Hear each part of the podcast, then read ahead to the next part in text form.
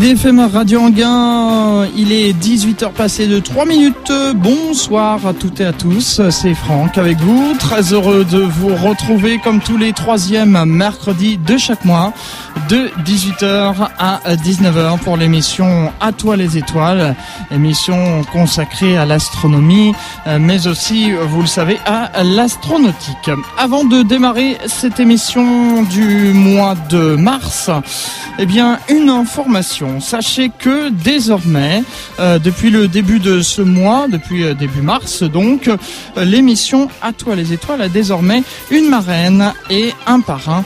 en ce qui concerne la marraine, il s'agit de Danielle Brio, qui est astrophysicienne à l'Observatoire de Paris.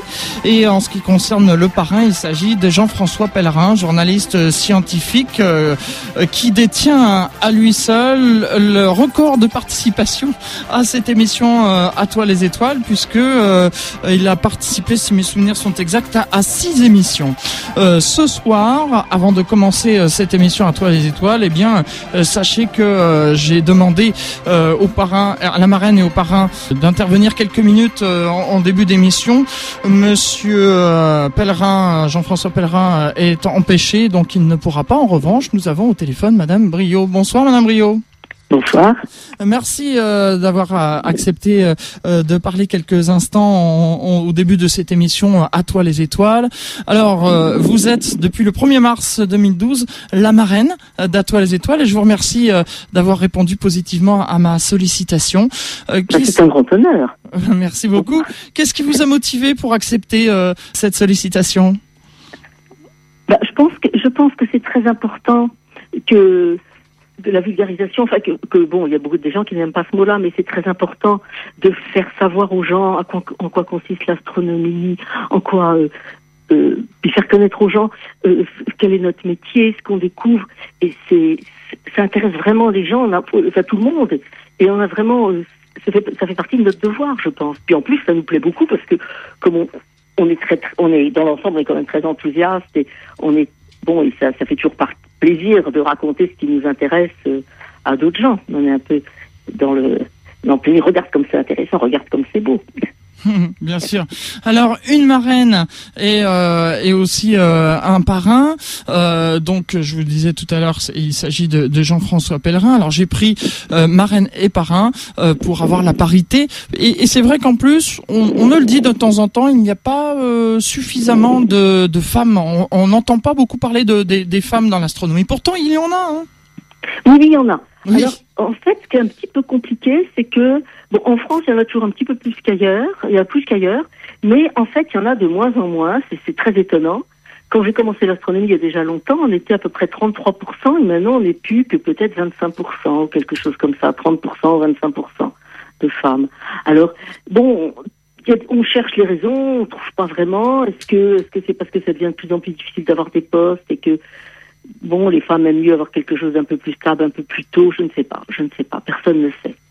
Je vous remercie donc pour votre intervention, euh, Daniel Brino. Vous allez rester avec nous quelques instants puisque je vais donc démarrer cette émission euh, à toi les étoiles du mois de mars et le thème euh, de ce mois de mars c'est découvrir l'histoire de l'univers en 200 grandes étapes, le beau livre de l'univers du Big Bang au Big Freeze et l'invité est euh, Jacques Paul qui est attaché scientifique au euh, CEA. Vous pouvez lui dire bonjour, il vous entend. Bonjour. Je voulais quand même dire, je voulais quand même insister, excusez-moi, je reviens un petit peu en arrière. Il n'y a pas, de souci. Mais, euh, ben oui, mais je pense qu'il faudrait quand même faire de la pub pour expliquer aux, filles, enfin je dis aux filles parce que c'est le moment où il s'agit de choisir son métier, que, que la science, elle est aussi pour les filles. Bien sûr. Qu'il n'y a pas du tout d'impossibilité et que c'est pas... Euh, au contraire, enfin, c'est vraiment très intéressant pour tout le monde et qu'il y a, il y a pas du tout de, de, faut pas qu'il y ait des barrières. Alors on parle de plafond de verre, on parle, voilà, il faut, je profite de je suis à l'antenne pour insister, pour dire s'il y a des filles qui m'entendent, regardez donc un peu s'il ne serait pas intéressant pour vous de faire de la science et de faire de l'astronomie. Voilà, oui. Et puis en plus, excusez-moi. Non, non, il n'y a pas de souci. Et puis l'astronomie, ça mord pas. Hein. Pardon? L'astronomie, ça ne mord pas. Bah oui. oui.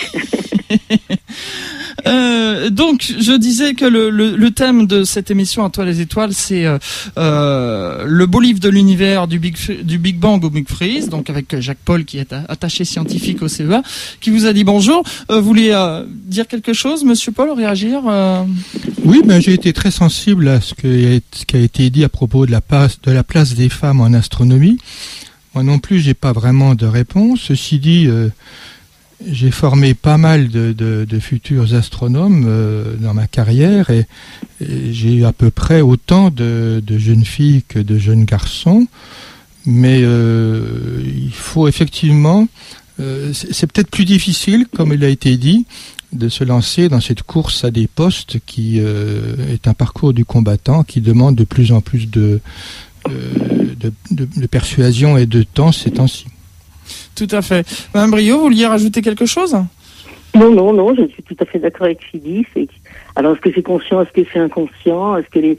Je sais pas, quoi. peut-être les femmes veulent avoir peut-être. Euh, disent qu'elles pourront pas avoir un bébé à 50 ans et qu'elles le disent, faut peut-être être un peu plus. Enfin, bon, on n'a pas les postes à 50 ans, mais vous voyez, on a quand même des postes très tard. Et est-ce que inconsciemment, sans que ce soit forcément dit comme ça, est-ce que, est-ce que les femmes ont pas assez confiance en elles? Est-ce que ça dépend des. Je ne sais pas. Ça, je ne sais pas. C'est un peu. Mais bon, voilà, quoi, c'est bon, c'est difficile, c'est difficile d'avoir un poste, c'est sûr. Mmh. Alors, est-ce que c'est ça est-ce que, bon, euh, Personne ne sait. Hein. Peut-être qu'on aura. qui ont été faites sur le sujet sans réponse. Peut-être qu'on aura l'occasion d'en reparler dans une, une prochaine émission. Je, je reviens au livre de, de Jacques Paul qui oui, il est très beau. Qu'il a coécrit, voilà justement. Vous l'avez lu? Oui. oui, je l'ai vu, oui. Oui. Et il est très beau. Eh bien voilà, bah, euh, monsieur. de la pub. monsieur Paul en est flatté. Je vous remercie en tout cas de, de votre euh, intervention pour ce début de cette émission et, et donc d'être la marraine. Moi qui vous remercie. Euh, d'être la marraine d'Atoile les Étoiles euh, depuis euh, donc le 1er mars 2012 et puis de temps en temps comme ça eh bien on aura des messages de votre part et aussi de la part de, de Jean-François Pellerin qu'on peut retrouver sur un site internet d'ailleurs le grenier sonore. Vous tapez dans Google hein, c'est très facile. Vous tapez le, le, grenier sonore et vous tombez dessus. Et vous aurez donc les, les émissions les messages etc merci Madame Rio bonne, bonne journée. merci beaucoup. Au revoir au revoir. Nous continuons donc avec euh, euh, Jacques Paul, notre invité. Alors, euh, tout d'abord, une habitude que j'ai dans cette émission, c'est de demander, parlez-nous un peu, de, votre fonction en tant qu'attaché scientifique au CEA. Eh bien, c'est une fonction en quelque sorte qui, entre guillemets, couronne une carrière, puisque quand les chercheurs deviennent très âgés, on, a envie de les garder auprès de soi, mais à ce moment-là, on leur donne un titre honorifique qui s'appelle, euh, dans le cadre du CEA, attaché scientifique. Et ceci dit, euh, mon travail dans ce service d'astrophysique à Saclay, où je travaille depuis euh, des lustres, c'est de faire de l'astronomie, mais dans l'espace. C'est-à-dire d'envoyer de, des, des, instruments dans l'espace. Et ma spécialité, c'est l'exploration des domaines des, à plus courte longueur d'onde, domaine des rayons gamma, type de rayonnement qui n'arrive pas du tout sur Terre, qui est bloqué par l'atmosphère, et que donc on explore euh, désormais par des moyens spatiaux.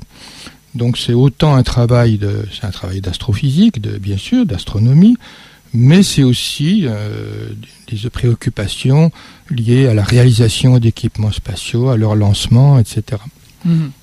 Alors vous avez euh, euh, donc euh, écrit ce livre, le beau livre de l'univers du Big Bang au Big Freeze, coécrit donc avec Jean-Luc Robert. Jean-Luc Robert qui est au CEA aussi Non, Jean-Luc Robert, lui, il est chargé de la communication au laboratoire Astroparticules et Cosmologie à Paris, de l'université Paris 7. D'accord.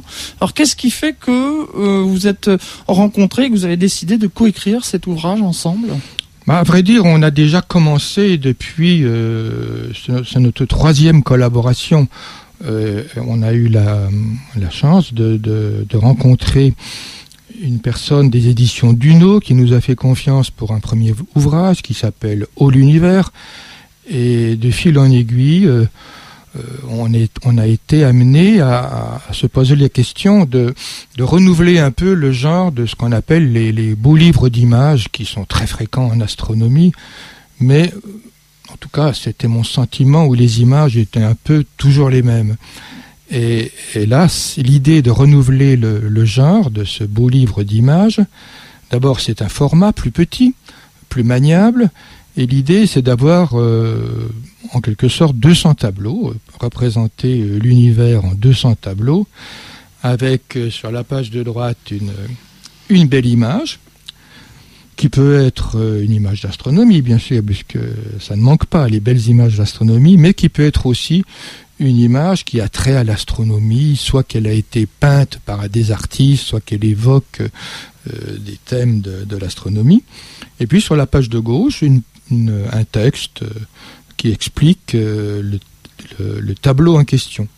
Et donc il y a des tableaux depuis le, Big Bang, même depuis avant, puisqu'il y a un tableau, ça commence par ce qui aurait pu se passer éventuellement avant le Big Bang, et jusqu'à la fin de l'univers. Alors euh, autant le Big Bang est un, commencement attesté de l'univers, autant sa fin, euh, si fin il y aura, on n'en sait pour l'instant rien du tout, mais autant là on est dans le domaine des, conjectures, mais on a choisi celle qui s'appelle le Big Freeze, qui est sans doute la plus probable. C'est-à-dire que l'univers ira en se refroidissant jusqu'à devenir totalement froid. Et vous avez fait donc sur ces 200 euh, grandes étapes euh, par ordre chronologique en fait. Hein.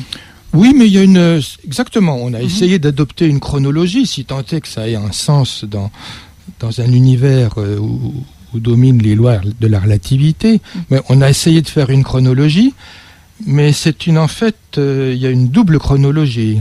Il y a l'histoire de l'univers de ses débuts jusqu'à ses fins possibles, et puis à l'intérieur, il y a l'histoire de la manière dont les, les, êtres humains ont euh, découvert petit à petit l'univers. Et là, c'est l'histoire des, de ceux qui l'ont exploré, qui l'ont, aimé, qui se sont passionnés pour l'univers.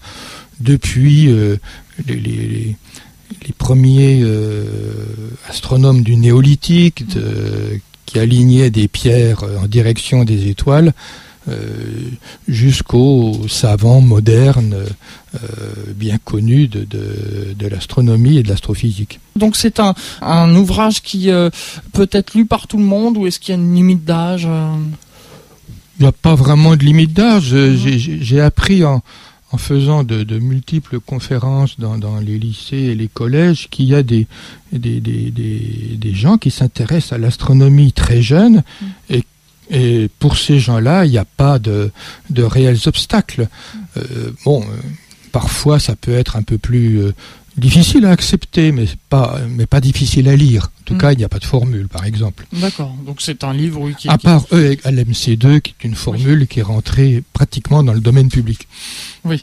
Comment vous, vous avez fait ces travaux d'investigation pour préparer eh bien, on s'est donné euh, la première tâche, ça a été de trouver ces 200 tableaux, hein, mhm. puisque notre idée, c'était donc d'avoir une centaine de tableaux sur vraiment l'astrophysique proprement dite, et une centaine de tableaux plus sur euh, l'histoire de l'astronomie telle que les, les hommes l'ont vécu, mais aussi sur les à côté de l'astronomie, comme par exemple l'astronautique, euh, les instruments, les satellites, mais aussi euh, euh, certains types de visionnaires, sans oublier la, science-fiction, qui est un des moteurs euh, par lesquels beaucoup de gens rentrent en astronomie. En tout cas, c'est mon cas. Moi, je suis devenu astronome à travers la science-fiction, en tout cas à travers Jules Verne, par exemple, mmh. et à travers d'autres. Donc, l'idée, c'était de montrer que l'astronomie en fait, c'est plus qu'une science, c'est quelque chose qui, compte beaucoup dans l'imaginaire des, gens, à tel point que euh, la science-fiction s'en régale. Hmm. On parlait tout à l'heure avec Daniel Brio euh, lors de son intervention de vocation. Ce livre est, euh, pourrait éveiller aussi des vocations. Ah ben en tout cas, c'est mon vœu le plus cher parce que c'est vrai que c'est pas si simple de devenir astronome professionnel, mais c'est possible. La preuve, c'est que moi j'y suis arrivé, j'étais pas euh, spécialement doué en, maths et en physique, mais mm. euh, quand on a envie et quand on a la vocation, on, peut y arriver. Et à ce moment-là, euh, mais cette vocation, j'ai l'impression qu'elle doit commencer assez jeune. Mm. En tout cas, pour mon cas personnel, moi j'ai commencé à m'intéresser à l'astronomie euh, quand j'étais au collège à peu près. D'accord. Donc euh, c'est ce genre de, public que j'aimerais bien attirer vers ce genre de métier. Montrer que l'astronomie, c'est bon, c'est passionnant, c'est de la découverte à l'état brut. De nos jours, on n'a plus beaucoup l'occasion de faire des découvertes. C'est vrai. Et ça ne mord pas, comme je disais tout à l'heure. Et en plus, euh, c'est euh, regarder les étoiles, faire de l'astrophysique. Euh, c'est pas du tout destructeur. Mm. Il y a beaucoup de métiers scientifiques qui passent par la, la destruction. Par exemple, si vous voulez connaître comment marchent les atomes, il faut les casser. Et là, c'est beaucoup plus soft. Euh, on se contente de regarder. Et on, se contente d'analyser les messages que le ciel nous envoie, qui sont multiples. Ils ne se limitent pas du tout au domaine qui est perceptible à nos yeux. Jacques Paul, on va s'interrompre euh, quelques instants le temps d'une respiration musicale avec euh, Timbaland et son titre Apologize. on se retrouve juste après pour euh, la suite de cette émission À toi les étoiles où nous parlons donc du beau livre de l'univers du Big Bang au Big Freeze avec Jacques Paul et coécrit avec Jean-Luc Robert. En Ile-de-France, écoutez IDFM sur 98 FM. IDFM, toujours plus proche de vous. Retour dans les studios d'IDFM Radio Anguin pour la suite de cette émission à toi les étoiles. Je vous rappelle que le thème aujourd'hui est découvrir l'histoire de l'univers en 200 grandes étapes. Le beau livre de l'univers du Big Bang au Big Freeze. Notre invité est euh, Jacques Paul. Il est attaché scientifique au CEA et il a coécrit euh, donc euh, ce livre avec Jean-Luc Robert. Je voulais savoir en ce qui concerne les informations qui sont contenues euh, dans votre livre. Euh, il y a des informations récentes également sur les dernières découvertes qui ont été faites? Ah bah bien sûr, on a essayé, même si c'est pas un livre événementiel, mais quand même on a essayé de, de coller au plus près à,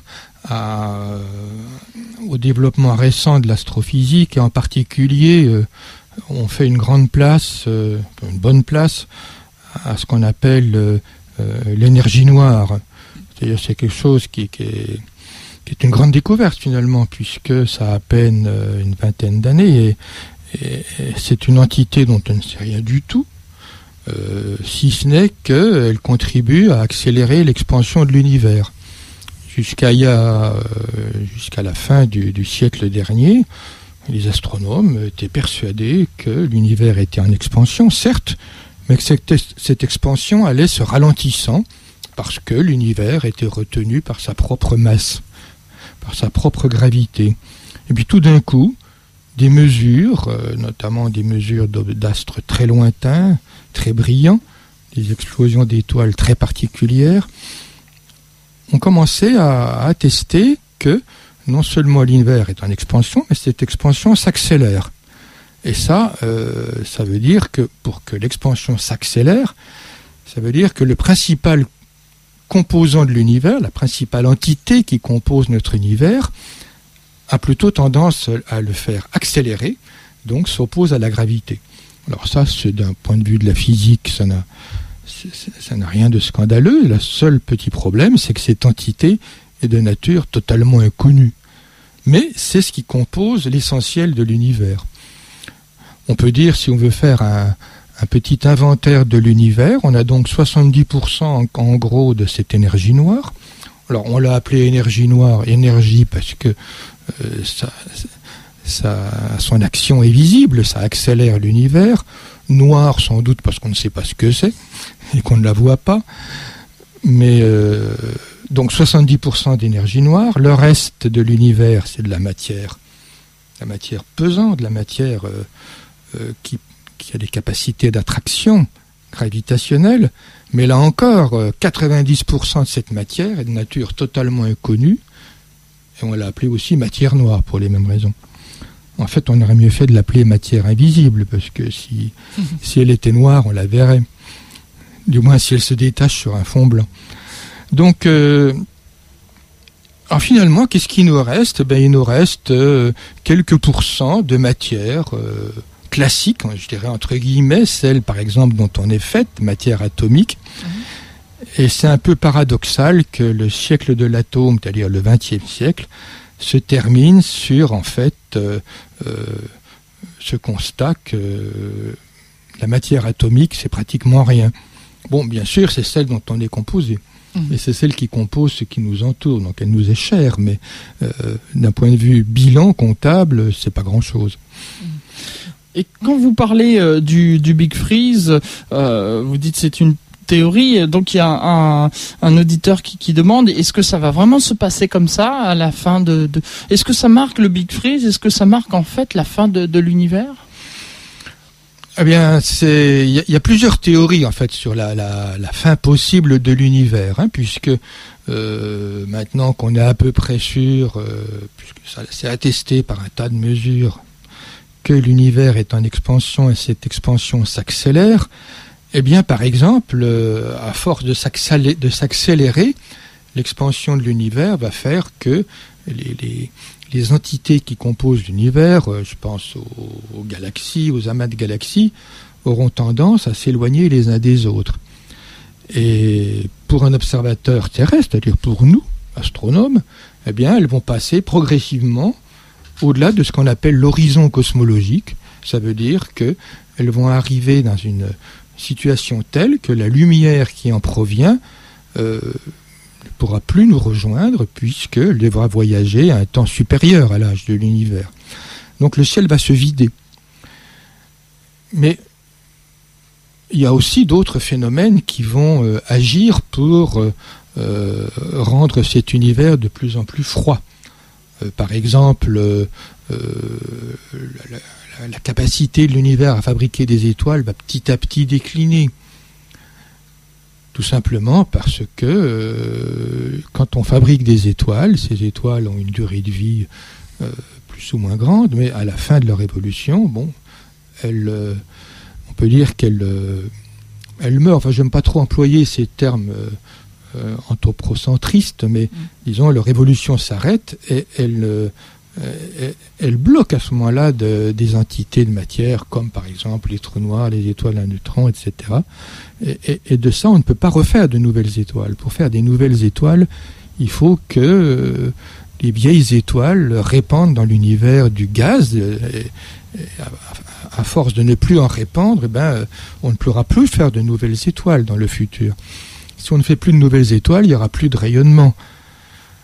Autre possibilité aussi que les physiciens euh, ont, caressé, c'est que euh, même la matière dont on est faite euh, est peut-être instable, à très long terme bien sûr. Par exemple, la brique élémentaire de la matière, c'est ce qu'on appelle les protons, ce sont des particules qu'on connaît. en fait, ce sont des noyaux d'hydrogène, pour simplifier.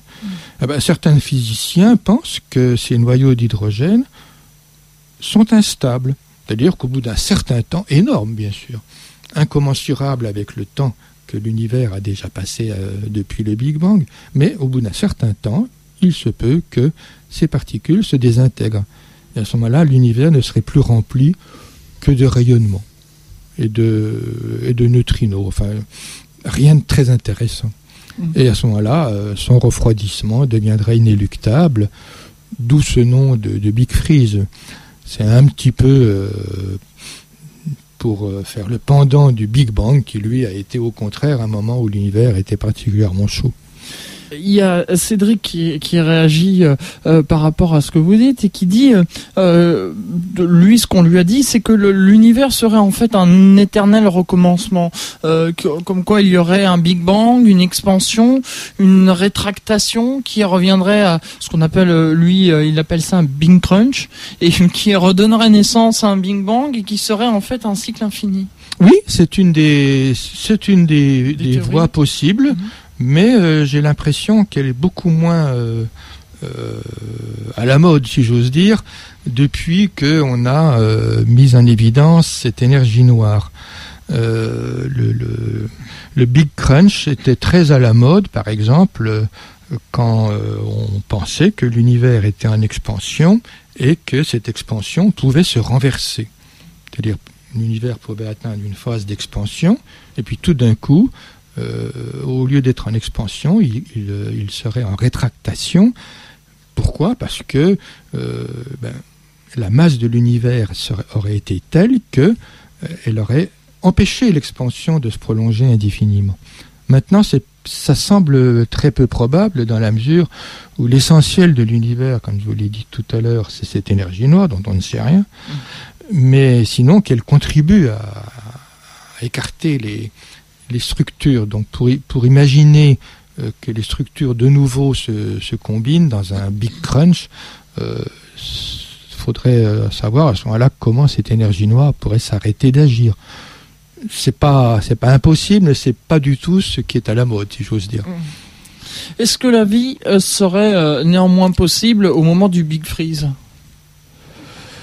La vie telle qu'on la connaît nous, elle est quand même, c'est une vie basée sur des particules euh, euh, élémentaires qu'on connaît bien, les protons, les électrons, etc.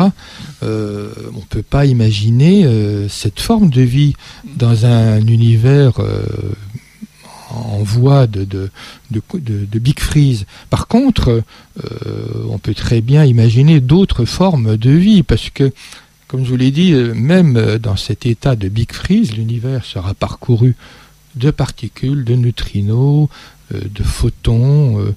Donc il y aura quand même peut-être des moyens d'interaction qui pourront être décrits comme des formes de vie. Mais ça, n'aurait aucun rapport avec ce qu'on connaît maintenant. Et ça, c'est vraiment pour l'imaginer, cette forme de vie, c'est plutôt l'apanage des écrivains de science-fiction. Hum, tout à fait. Alors dans cet ouvrage, vous ne parlez pas seulement euh, de l'univers, on parle aussi euh, de notre banlieue du système solaire, on pourrait dire, et notamment euh, de notre étoile, le Soleil. Et vous, expliquez aussi dans ce livre quel avenir a le Soleil. Tout à fait. Le, futur du Soleil est quelque chose qui est parfaitement connu. C'est même un des domaines de l'astrophysique le mieux maîtrisé. Hein. très souvent, l'astrophysique peut paraître un peu incertaine euh, souvent, on dit que les astrophysiciens se contentent d'ordre de grandeur pour décrire les phénomènes. Et c'est vrai qu'il y a beaucoup de choses qu'on ne connaît pas. Par contre, il y a une chose qu'on connaît parfaitement, c'est comment marche le Soleil, parce que là, c'est ce qu'on appelle de la physique nucléaire. Ce n'est plus vraiment de l'astrophysique, ou alors c'est de l'astrophysique nucléaire. On sait que le Soleil brille depuis euh, plus de 4 milliards d'années parce qu'il est le siège de réactions nucléaires, réactions nucléaires qui transforment quatre noyaux d'hydrogène en, un noyau d'hélium, et on sait que ce processus euh, peut encore durer pendant euh, des milliards d'années, et on peut très bien, assez précisément même, décrire comment ce processus va se terminer, et il va se terminer d'une manière assez catastrophique, c'est-à-dire que quand le cœur du Soleil, là où se passent les réactions thermonucléaires, n'aura plus d'hydrogène à transformer en hélium, eh bien, euh, ces réactions de fusion thermonucléaire, au lieu de se concentrer au centre du Soleil, vont migrer vers la périphérie du corps, et à ce moment-là, euh, l'enveloppe du Soleil sera soumise à un, tel chauffage qu'elle va entrer en, expansion, et le Soleil va devenir ce qu'on appelle une géante rouge, un type d'étoile que les astronomes connaissent bien, qui, sont, comptent parmi les étoiles les plus brillantes du ciel. Et euh, quand le Soleil deviendra une géante rouge, il sera tellement grand que euh, ben, on peut se demander quel sera, le, par exemple, le futur de la Terre. Euh, on peut imaginer que la Terre sera à ce moment-là à l'intérieur du Soleil. À partir du moment où, la Terre rentrera à l'intérieur du Soleil, ben, très vite cette Terre va spiraler et tomber au cœur du Soleil. Mais bien avant, euh, bien avant, le Soleil euh, aura fait en sorte que la vie sera devenue impossible sur Terre. Dans un milliard d'années, par exemple, euh, le Soleil sera beaucoup plus chaud qu'il est actuellement, enfin beaucoup plus. sera 10 à 20% plus chaud qu'il est actuellement, ce qui rendra difficile la, la présence des océans sur Terre. Donc il est grand temps de se préoccuper des moyens d'aller ailleurs, parce que pour que l'humanité ait un avenir, il faut qu'elle se dote de moyens de d'émigrer en, en, masse vers d'autres euh, terres plus accueillantes. Et ça aussi, vous parlez des, exoplanètes. Alors on explique aux auditeurs, les exoplanètes, donc ce sont des planètes qui sont en dehors du système solaire. Euh, dans votre livre, il y a aussi une partie qui parle de, des Absolument, c'est une des grandes avancées des, des, des, 20 dernières années. Hein. Euh, c'est à mettre sur le même pied du point de vue grande découverte que l'énergie noire, c'est que maintenant euh, on est complètement persuadé que le fait qu'une étoile ait un cortège de planètes, c'est la norme plutôt que l'exception. Et que euh, on découvre maintenant par des moyens les plus divers beaucoup d'autres systèmes planétaires, autres que le système solaire, et qui sont tous très différents et très différents les uns des autres. On a même découvert récemment un système planétaire autour d'une étoile double qui ne doit pas être triste pour les gens éventuels qui pourraient habiter sur ces, sur ces planètes. Donc la, la, la, découverte de ces, de ces, exoplanètes va être le, la grande question des 20 prochaines années, c'est d'en trouver une propice à la vie. Et ça, c'est pas impossible non plus, c'est pas difficile. On a les moyens de savoir si une planète abrite ou pas la vie, ou du moins une vie qui ressemble à la nôtre. Hmm. Par exemple, notre atmosphère terrestre euh, contient la preuve de la vie par son oxygène.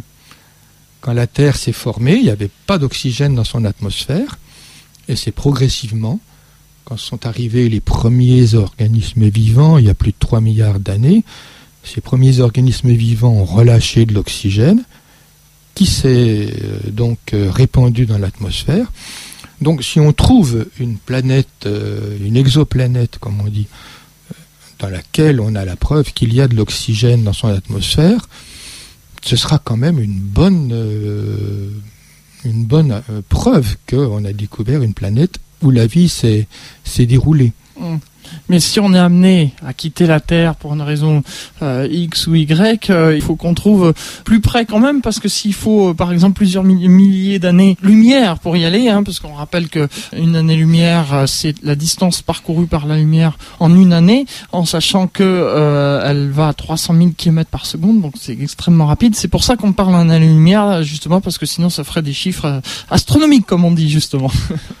Non, c'est vrai que les distances interstellaires sont incommensurables.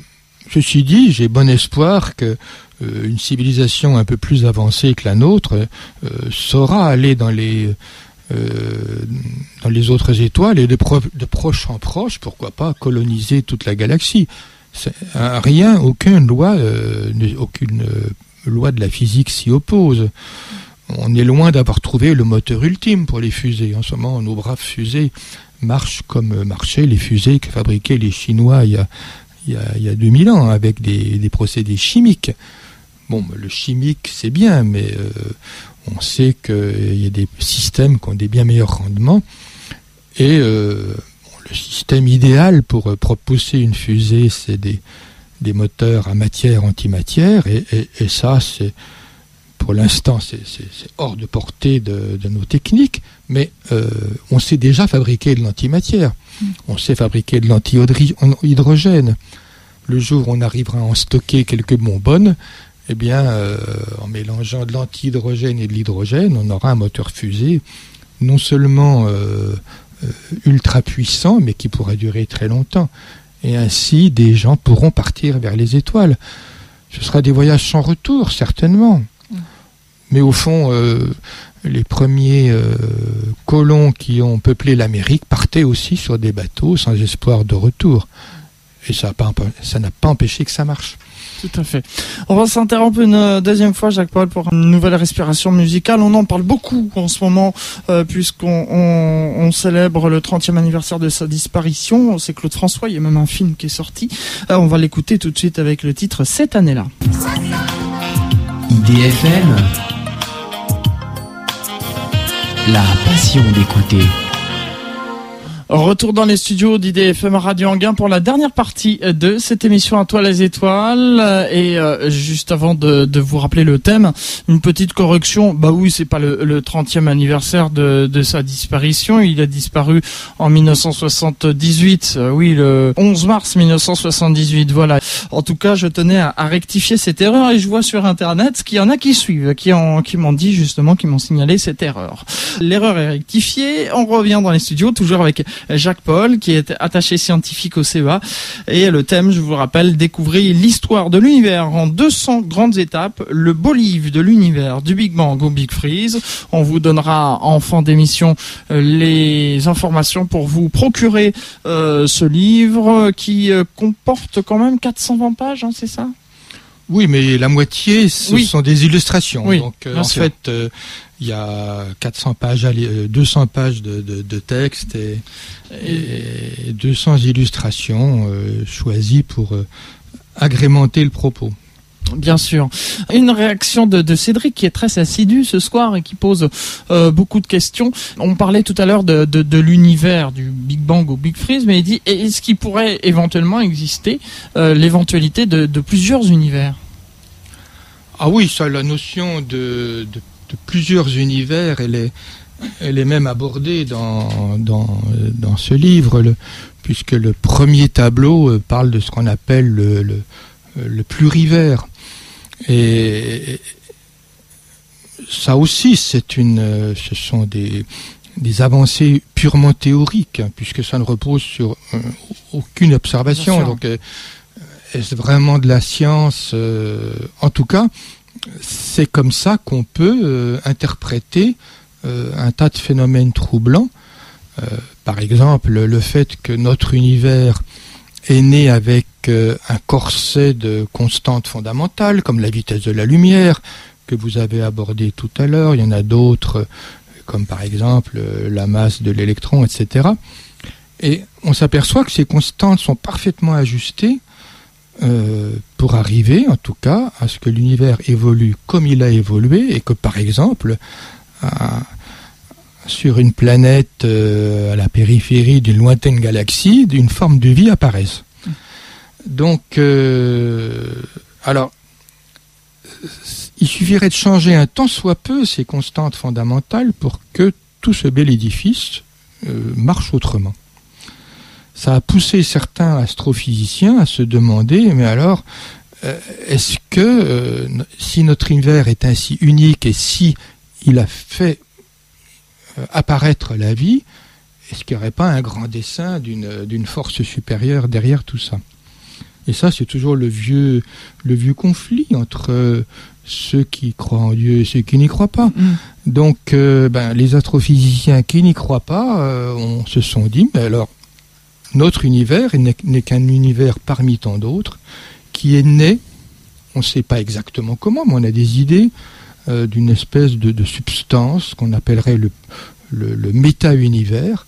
Et euh, dans ce méta-univers naîtraient des univers à l'appel. Et bien sûr, l'univers dans lequel la vie est possible, ben c'est le nôtre.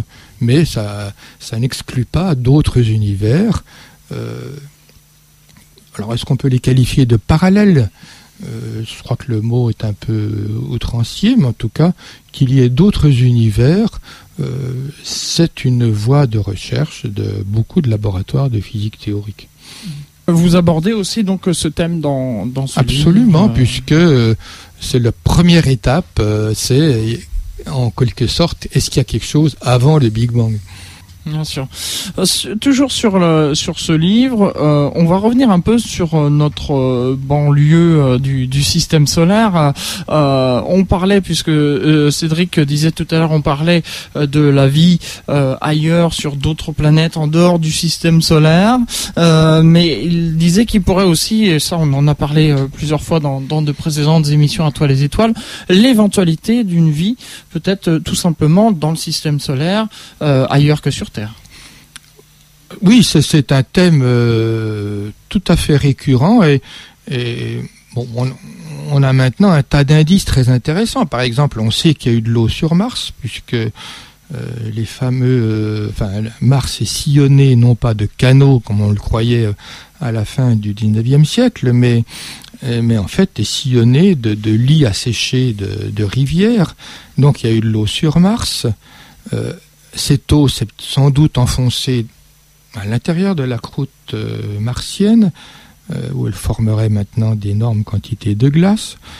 Euh, on sait qu'il euh, y a de l'eau sur des planètes, pas, des planètes, mais des, lunes de, Jupiter, notamment euh, la lune qui s'appelle Europe. On a, la certitude, grâce au son spatial, qu'en fait c'est une, c'est une vaste banquise. Et on sait que cette planète, cette lune, est, recouverte d'une. Ce qu'on voit, c'est la surface d'une énorme banquise. Et euh, un, des buts de l'exploration spatiale, c'est d'aller forer cette banquise. Bon, ce ne sera pas fait dans les, dans les, années à venir, mais c'est possible. C'est à la portée, en tout cas, de, de l'astronautique euh, moderne. Et euh, qui peut savoir ce qu'il y a dans l'eau de cette banquise, puisque euh, si on est attaché à des formes de vie qui, qui, nous sont assez familières, l'ingrédient de base, c'est l'eau. Et l'eau, si possible, liquide.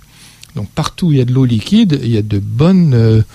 Du moins, y a pas, pas la preuve qu'il y, a des, qu'il y a de la vie dedans, mais en tout cas, euh, c'est la preuve qu'on a un milieu dans lequel la vie aurait pu se former.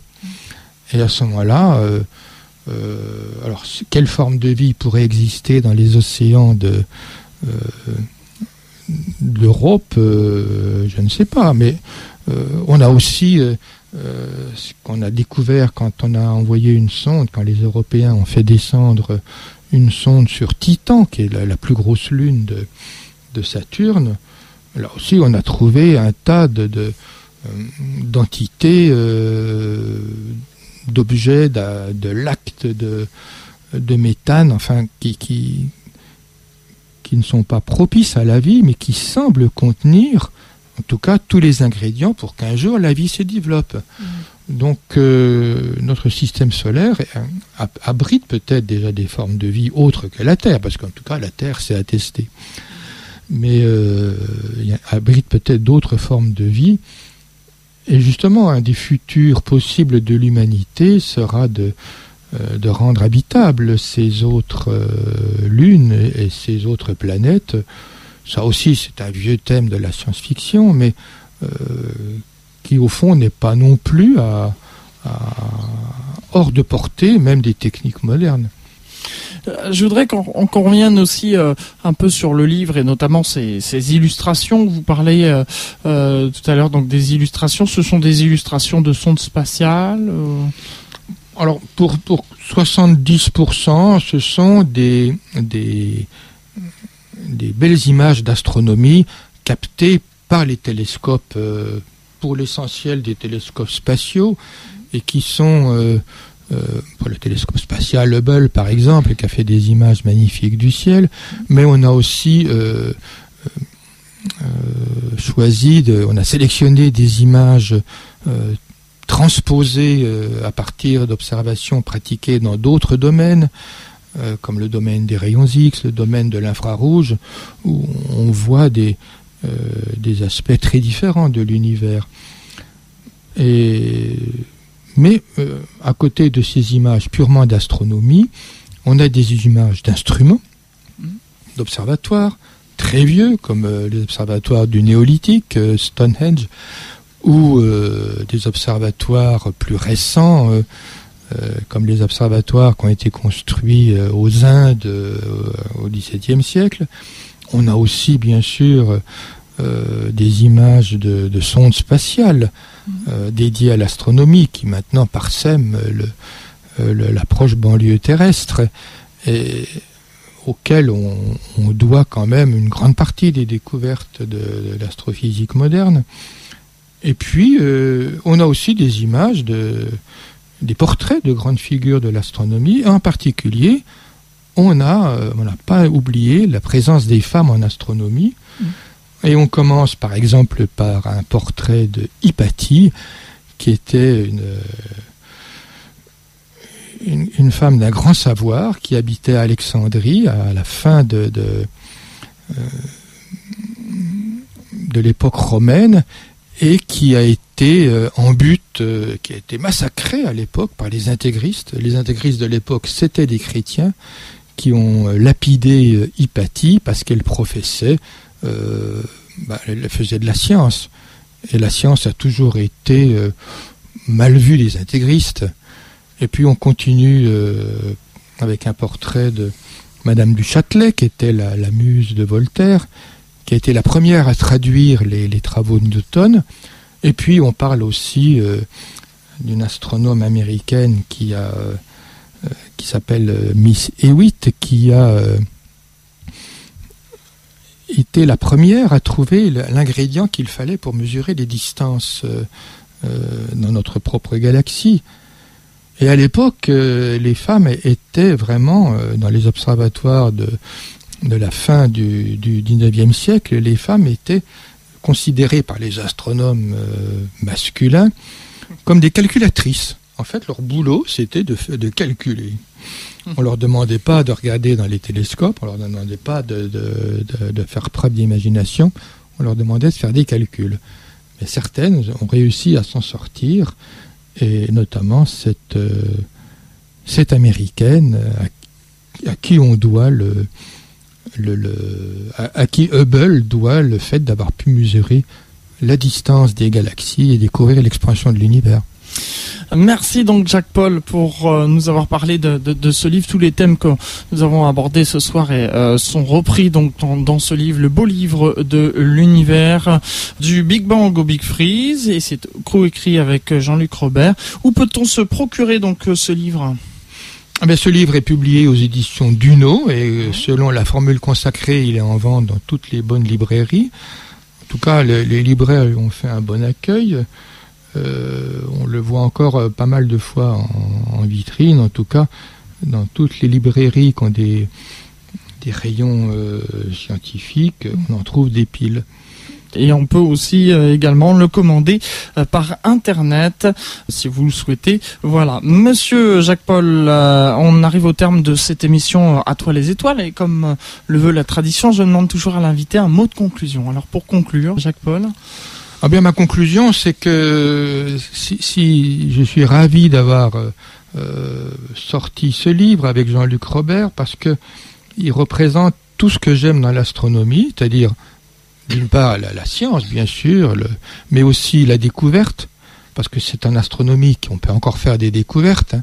C'est difficile de faire des découvertes sur Terre, tout le monde, euh, on connaît tout, on sait tout, mais le ciel, lui, est est un domaine gigantesque pour l'exploration.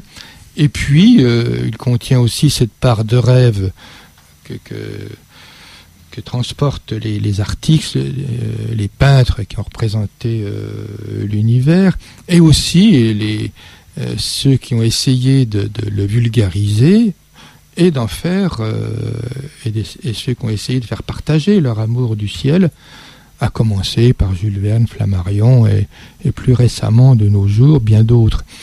Et aussi la science-fiction qui a toujours été euh, pour moi qui n'est bien sûr qui ça n'a rien à voir avec la science, avec la recherche, mais c'est un moteur pour attirer vers, euh, vers d'autres horizons. Merci beaucoup euh, Jacques Paul de votre participation. Et juste avant de terminer, vous savez pour les auditeurs fidèles que euh, l'été dernier dans la formule été d'Atoile les étoiles, j'avais été vous faire euh, découvrir la cité de l'espace à Toulouse. Et eh bien vous allez pouvoir retrouver le mardi 27 mars à 20h35 sur France 2 une émission spéciale espace qui s'appelle Une nuit dans l'espace et qui sera animée par Michel Drucker. Dans cette émission spéciale, vous aurez une séquence qui présente Christophe William qui visite la station Mir, représentation donc euh, de la Cité de l'Espace, et qui embarque dans le Soyouz à la Cité de l'Espace en compagnie de l'astronome Léopold Eyart. Euh, et vous verrez aussi dans cette émission le robot mobile Curiosity en, échelle réelle qui traverse le plateau. Euh, donc à ne pas manquer. Il y a aussi une exposition Explorer Mars qui est là-bas à la Cité de l'Espace de Toulouse. Sur le plateau de France 2, Hubert Rive parlera aussi de Mars avec Romain Charles parle. voilà, donc ne pas manquer cette émission. C'est mardi 27 mars à 20h35 sur France 2. Je vous souhaite à toutes et à tous une très bonne soirée à l'écoute d'IDFM Radio Anguin. La marraine Daniel Brio et le parrain Jean-François Pellerin vous souhaitent une bonne soirée. On vous donne rendez-vous le troisième mercredi du mois d'avril. IDFM 98 FM